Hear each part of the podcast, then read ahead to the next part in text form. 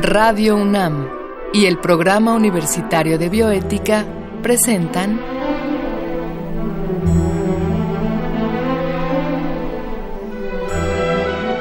El Árbol de las Ideas. Arte, ciencia y filosofía para la vida. Con Paulina Rivero Weber.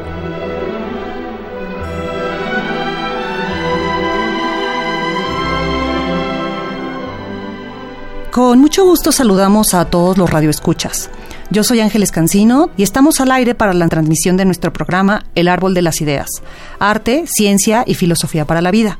Esta ocasión hablaremos de un tema no solamente importante, sino sumamente polémico, pensar a Yotzinapa desde la filosofía.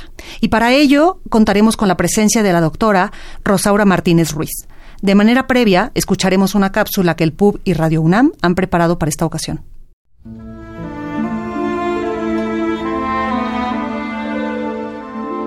¿Te has preguntado qué nos hace humanos? ¿Qué características nos distinguen de otros seres vivos? Estas interrogantes han ocupado a los filósofos durante siglos. Desde que aparecimos en el planeta, nos hemos distinguido por el poder que ejercemos sobre lo que nos rodea. En particular, hemos alterado la vida, tanto la nuestra como la de otros organismos.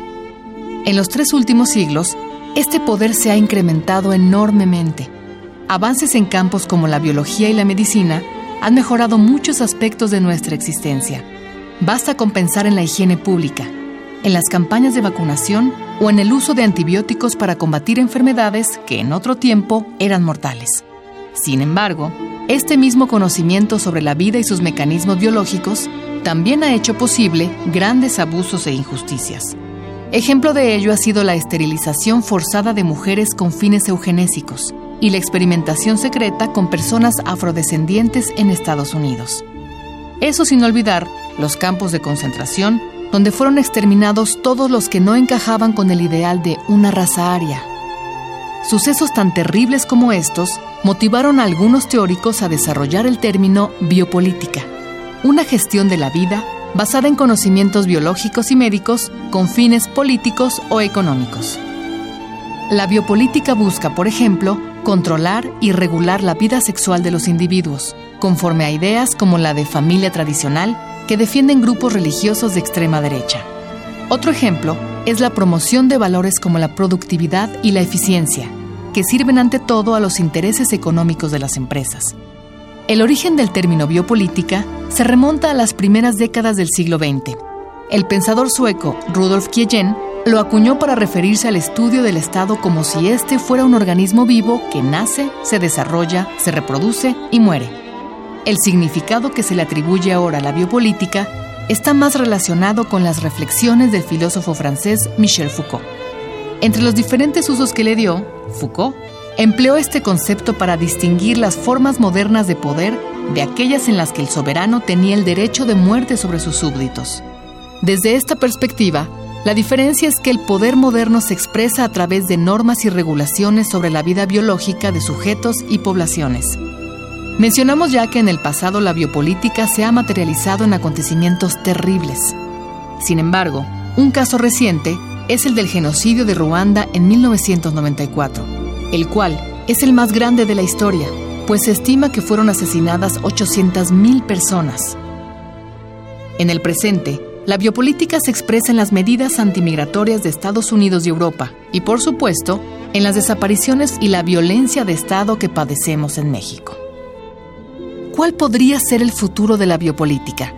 En las próximas décadas, la biotecnología, la ingeniería genética y la biología sintética podrían abrir nuevos campos de control y sometimiento de lo vivo. De ahí que sea crucial la reflexión bioética de la que a menudo se dice que es la cara amable de la biopolítica. La necesitamos para arrojar claridad sobre estos problemas y así poder establecer guías de acción ética y jurídica.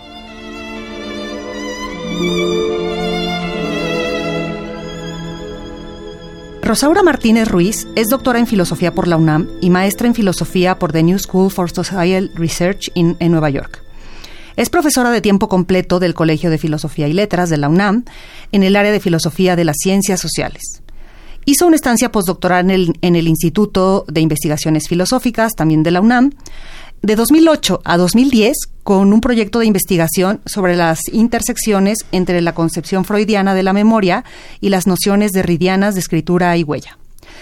Tiene varias publicaciones sobre las intersecciones entre el psicoanálisis y la deconstrucción, y es autora de los libros Freud y Derrida, Escritura y Psique, y Eros, más allá de la pulsión de la muerte. Coordina el seminario Filósofos después de Freud, del que eh, ha, resultado como producto el volumen colectivo Filósofos después de Freud. Recientemente fue la co-coordinadora del libro Pensar Ayotzinapa, publicado por Almadía y la UNAM. Y precisamente eh, sobre eso vamos a hablar el día de hoy. Muchísimas gracias, Rosaura, por haber aceptado esta invitación. No, muchísimas gracias a ustedes, Ángeles. Estoy encantada de estar aquí con ustedes. Qué gusto. Pues mira, este libro que, que está saliendo en 2018 y que por supuesto eh, estoy a un paso de salirme corriendo a, a, buscarlo porque me interesa mucho leerlo, sí quisiera que nos contaras cómo pensar a Yotzinapa fue coordinado y escrito por filósofos y por otros humanistas y qué aporta a toda esta situación e información que hemos tenido los mexicanos respecto al lamentable hecho sucedido a estos estudiantes. Sí, mira, pues te cuento que coordino un seminario de investigación en, en la Facultad de Filosofía y Letras, en el que participan, bueno, colegas filósofas eh, y también alumnos, ¿no? De, sí. de, todos los niveles, doctorado, maestría y licenciatura. En aquel entonces, el seminario estaba enmarcado eh, dentro de un proyecto de investigación PAPIT, uh -huh. ¿no? Los, los eh, proyectos de investigación de DEGAPA. Uh -huh. Y eh, pues, como, como dijiste antes, estábamos pensando la influencia del pensamiento freudiano en la filosofía contemporánea, ¿no? O sea, de sí, la escuela sí. de Frankfurt ahora, ¿no? Uh -huh. O sea, pensando que eh, había un, bueno, que hay un giro psicoanalítico en la filosofía política, ¿no? Uh -huh después de la escuela de Frankfurt. Y, y, bueno, en el marco precisamente de este seminario, pues eh, sucedió, ¿no? La, la, la, la, tragedia, ¿no? De los de, de, los de la agresión a los estudiantes de Ayotzinapa y la desaparición de 43. Uh -huh. Por supuesto, para todos nosotros, ¿no? Como grupo de trabajo, eh, resultó pues en, en, una, en un impacto, ¿no? Y, y, y, en un deseo, ¿no? De, de hacer algo, ¿no? Uh -huh. De hacer algo con, con lo que con las herramientas que nosotros tenemos, que pues es la palabra, el pensamiento y el discurso, ¿no? Sí. Eh, y bueno, la verdad es que fue una tarea muy complicada, ¿no? Porque, bueno, como filósofas, pues, eh, sobre todo eh, nos dedicamos a pensar lo universal, ¿no? Y bueno, aquí teníamos que pensar un, si no lo universal, pues lo universalizable, ¿no? Y aquí teníamos que pensar un caso de violencia muy específico, ¿no? Con, con cuerpos con nombre y apellido, ¿verdad? Y, y bueno, no, no, no mentiré, nos costó mucho trabajo como, como filósofas y como estudiantes de filosofía nos costó mucho trabajo este ejercicio, pero nos, nos sentíamos obligados, ¿no? Uh -huh. A decir algo. Sí, Al claro. final yo creo que el resultado eh, fue muy bueno. Yo estoy muy contenta con, con el libro. Lo coordiné junto con dos alumnos míos de doctorado, Homero Vázquez Carmona y Mariana Hernández Urias. Uh -huh. y, y, bueno, en el, en el texto hay aportaciones de eh, mis colegas como Griselda Gutiérrez, Senia Llévenes, Greta Rivara, este, Cuitláhuac Moreno, eh, Laura Echevarría, eh, Sergio Hernández Delgadillo y bueno, seguramente estoy olvidando a alguien muy querido, pero uh -huh. que me perdone. Uh -huh. Y los temas que tratamos en ese en ese libro fueron fundamentalmente la relación de las instituciones con los sujetos, ¿Sí? con los sujetos políticos. Eh, y, y, los cuerpos, ¿no? Claro. O sea, los cuerpos y la interpretación que se hace de los cuerpos, ¿no? Desde los discursos y las prácticas institucionales, ¿no? A mí una de las cosas que más me impactó del caso Ayotzinapa, ¿no? Una de las tantas, ¿no? Es eh, pues que cuando se vieron las fotografías, ¿no? De los chicos que estaban desaparecidos, pues uh -huh el 99% eran chicos con claros rasgos indígenas, ¿no? O sea, claro. eh, chicos jóvenes, morenos, eh, con un fenotipo, eh, pues, muy específico, ¿no? Claro. Y eso asusta, ¿no? O sea, cómo hay cuerpos, ¿no? Que, que resultan mucho más vulnerables que otros, ¿no? Claro. en el caso de ellos te refieres a su clara ascendencia indígena. Exactamente. O sea, como este, digo, no pude yo eh, personalmente, yo no pude dejar de pensar en el otro caso, ¿no? De estudiantes em, protestando, ¿no? Por ejemplo, ¿no? En el, caso de los de los chicos de la Ibero, ¿no? El Yo soy 132 que había sido unos pocos años antes, ¿no? Sí, sí, sí. Este, entonces, bueno bueno, pareciera ser que hay cuerpos que pueden protestar con mucha más libertad, con más seguridad, con más protección, con más libertad, ¿no? Y otros que no. Y eh, entonces, bueno, claramente... Eh, cuestiones de, racismo, me parece, ¿no? Y de clasismo se jugaron ahí y que tenemos que pensar todos como, como mexicanos, ¿no? Em, digo, no, no, sin negar, por supuesto, otra otras problemáticas mucho más, eh, eh, bueno, no, también muy complejas, ¿no? Como el narcoestado en Guerrero, ¿no? Guerrero como un estado, eh, como el estado, como una de las regiones productoras de amapola más importantes del mundo, ¿no? Claro. Em, etcétera, pues, ¿no? O sea, pero bueno, este, me preguntabas por las temáticas, esta fue una, ¿no? muy bien, Rosaura, hablabas de eh, que ustedes se manifestaron a través de la palabra, del pensamiento, pero también tú, y la verdad no quisiera dejar de decirlo, también te has manifestado a través del silencio porque en tu currículum, ya no leí, pero para nuestros radioescuchas, eh, la doctora Rosaura en 2017 fue galardonada con el Premio de Investigación en Humanidades por la Academia Mexicana de Ciencias. Y cómo no recordar eh, cómo recibiste el premio eh, en silencio y con una manifestación en tu espalda, en una playera, eh, que decía, nos faltan 43. Sí, sí, bueno, sí. Em, pues mira, yo creo que también em, la gran complicación de este caso es que hay es que sabemos, ¿no? Sabemos que fuerzas del Estado estuvieron involucradas, ¿no? Eso no nada más lo queremos nosotros, sino que está ya en el informe de la PGR, ¿no? Que además que, por supuesto, es un, info, es un informe que quedó incompleto. ¿No? Y que el presidente actual, Enrique Peña Nieto, se va y deja una de las deudas más grandes, ¿no? De la historia de México. El caso sigue abierto, ¿no? Pero, pero las instituciones y eh, específicamente la, la, Procuraduría General de la República em, actúan como si el caso estuviese cerrado, ¿no? Cuando claramente hay al menos de las que yo de las que yo he estudiado con más detenimiento dos líneas de investigación que quedan abiertas, ¿no? Por un lado el, el problema de, de la de mm, el supuesto, ¿no? La supuesta quema de los cuerpos de los 43 en el eh, Cocula, en el basurero de Cocula y por otro lado un quinto camión, ¿no? O sea, la Procuraduría General de la República. Te acordarás de el informe del entonces eh, procurador de la República, Murillo Karam, cuando en su eh, informe, ¿no? Eh, ofensivamente dijo que lo que él estaba dando eh, era la verdad histórica, ¿no? Sí, sí. Y, eh, y además, al final, no sé si te acuerdas también que se cansó, ¿no? Entonces, eh, digamos, eh, ¿no? Y dijo, ya me, cansé, ¿no? Ya me cansé. Entonces, bueno, eh, evidentemente el, el informe que él daba no podía presentarse como un informe completo, agotado, acabado, ¿no? Pero en ese informe específicamente se habla solamente de cuatro camiones, ¿no? Lo cual eh, fue muy delicado y sigue siendo una de las cuestiones más delicadas del caso porque el grupo de expertos, ¿no? De, que, trabajó en una investigación independiente, eh, tuvo acceso a los videos de eh, la estación de camiones de Iguala. Y en, pero esos videos evidentemente también tuvo acceso a PGR. ¿no? Y en ese video se ve claramente que los chicos al final salen en cinco camiones, no en cuatro.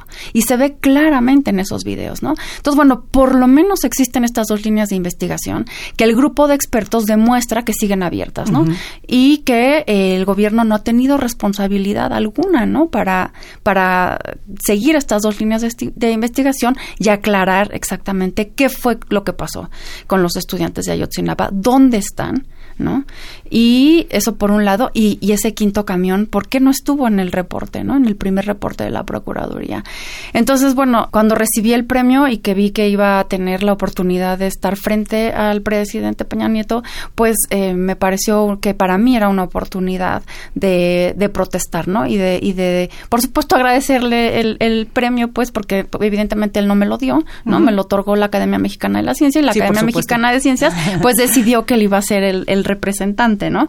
Pero bueno, este, entonces digamos, yo, yo, yo le agradecí a la Academia Mexicana de Ciencias en, en, la persona de Peña Nieto, ¿no? Pero bueno, la presidencia no me entregó el premio porque mucha gente me criticó por haber agradecido el premio, pero bueno, también eso me parece un poco extraño, ¿no? Porque no me lo dio Presidencia de la República. Claro, tú te lo ganaste. Exactamente. No, y además me lo otorgó la Academia Mexicana de Ciencias, ¿no? Y bueno, si la Academia Mexicana de Ciencias decide que lo va a otorgar el presidente, pues yo le agradezco este, a través de esa persona, ¿no?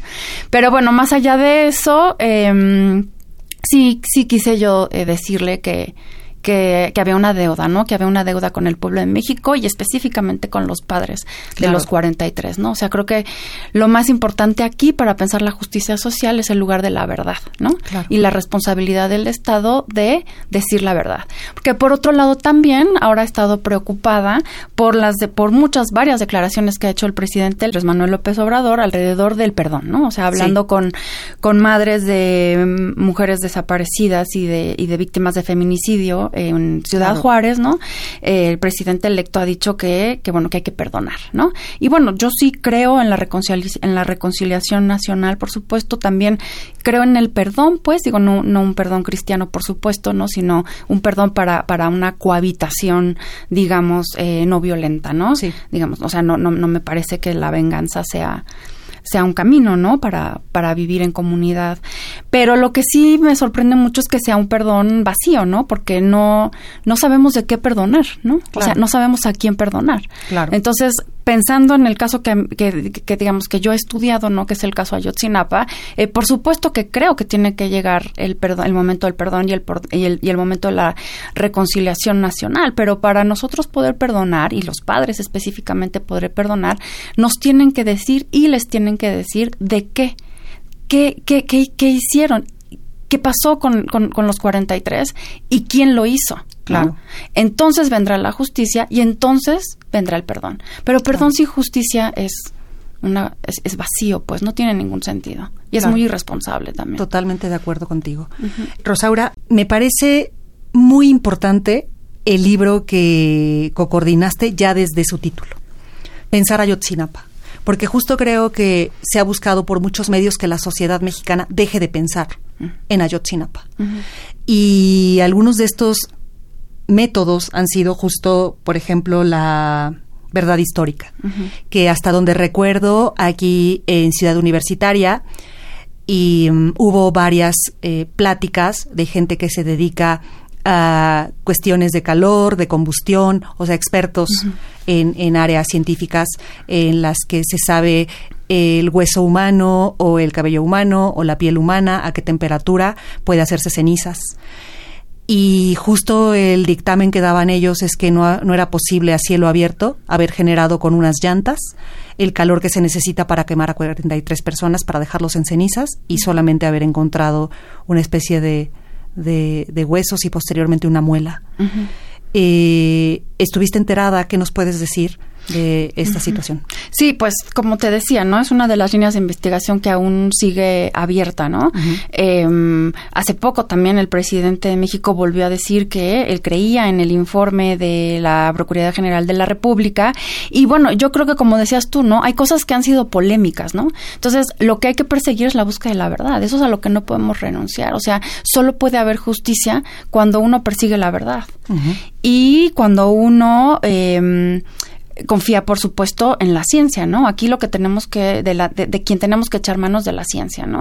Entonces, bueno, el, el, por un lado está la investigación de expertos de la UNAM que dijeron que era imposible, ¿no? Que ahí se hubieran quemado 43 cuerpos, ¿no? Y por otro lado, también el grupo de expertos trajo a el grupo de, mm, la verdad, no, no, Argentina. no sí, exactamente, el grupo de estudios forenses o de investigación forense eh, de Argentina, ¿no? Entonces, uh -huh. hay dos grupos grupos de expertos aquí, ¿no? Que estudiaron el, el basurero de Cocula, con, bueno, también con conocimiento científico este muy preciso, ¿no?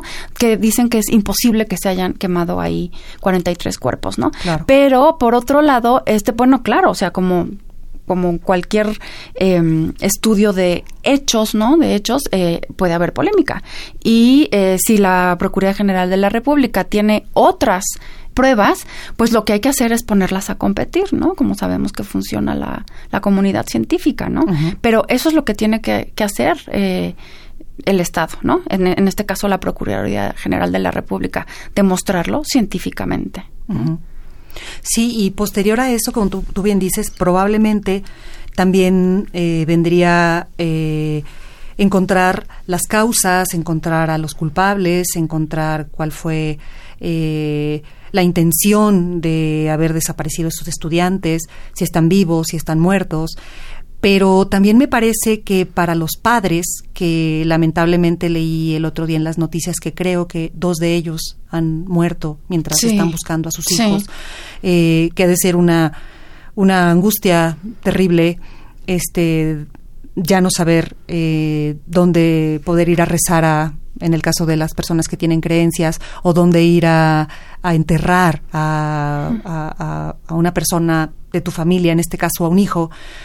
Em, también la reparación de daños. Sí. Una reparación total de daños. Rosaura, ¿cómo podría ser para estas familias? Pues mira, otra de las líneas de investigación que trabajamos en, el libro y que no la mencioné antes y que además es mi, una de mis líneas de investigación es, eh, pues sí, la cuestión psíquica, ¿no? El dolor el dolor psíquico em, y eh, la imposibilidad de hacer duelo, ¿no? Que es uno de los de los trabajos de, de, los temas que, que también trabajamos, eh, al menos dos de las que em, participamos como autoras en el, en el libro, es eh, la imposibilidad de hacer duelo ante la ausencia de la verdad.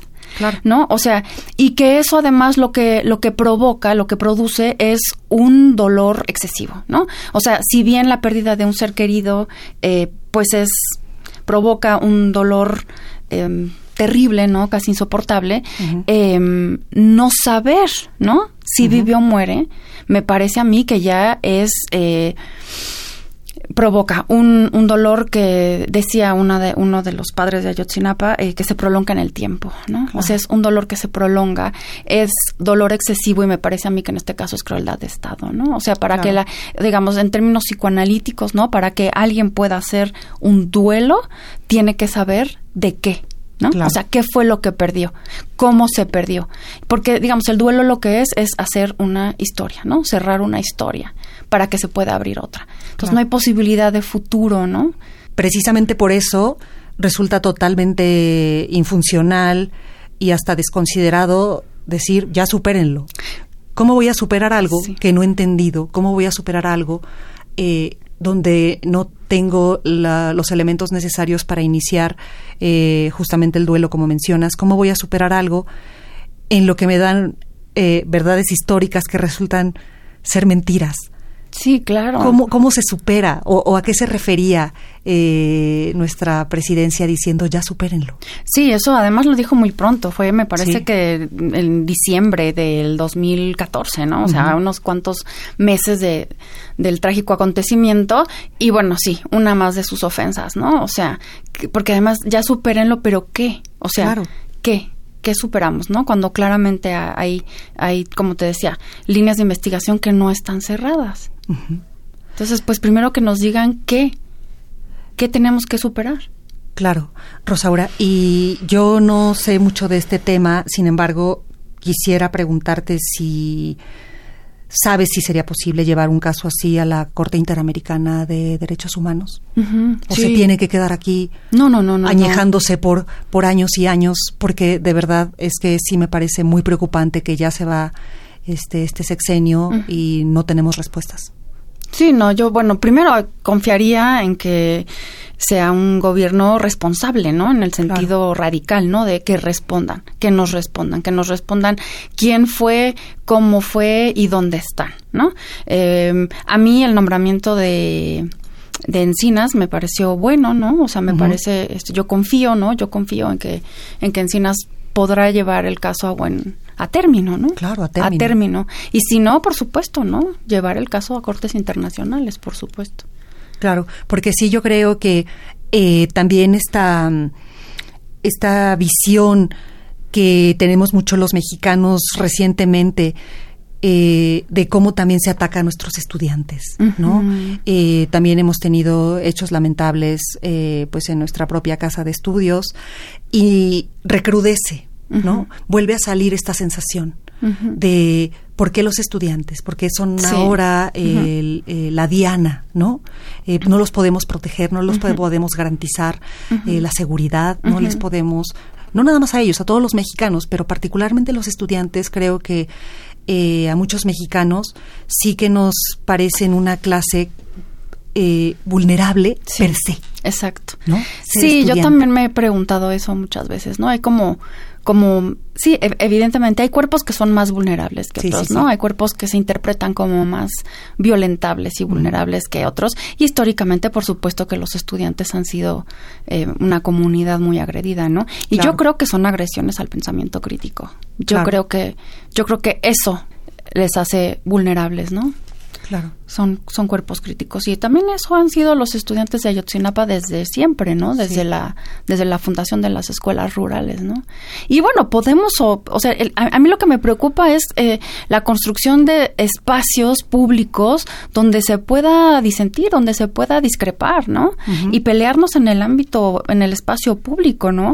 Y pelearnos, o sea, digamos, yo no, no, no, no, no estoy pensando en el en la construcción de espacios pacíficos, ¿no? O sea, ahí donde no haya tensión, donde no haya pólemos, donde no haya...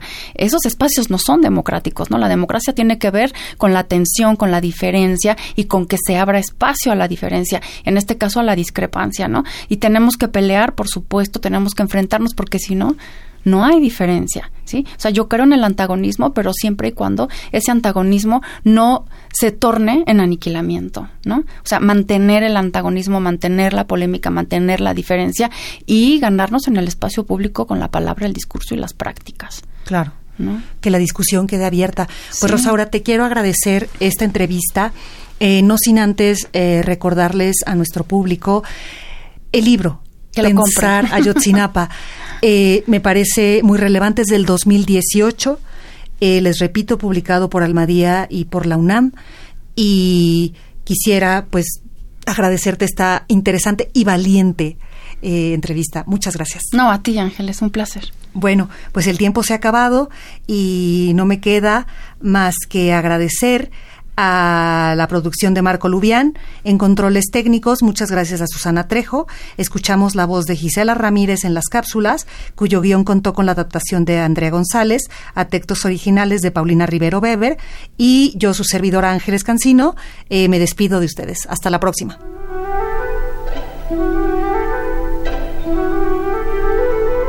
Radio UNAM y el Programa Universitario de Bioética presentaron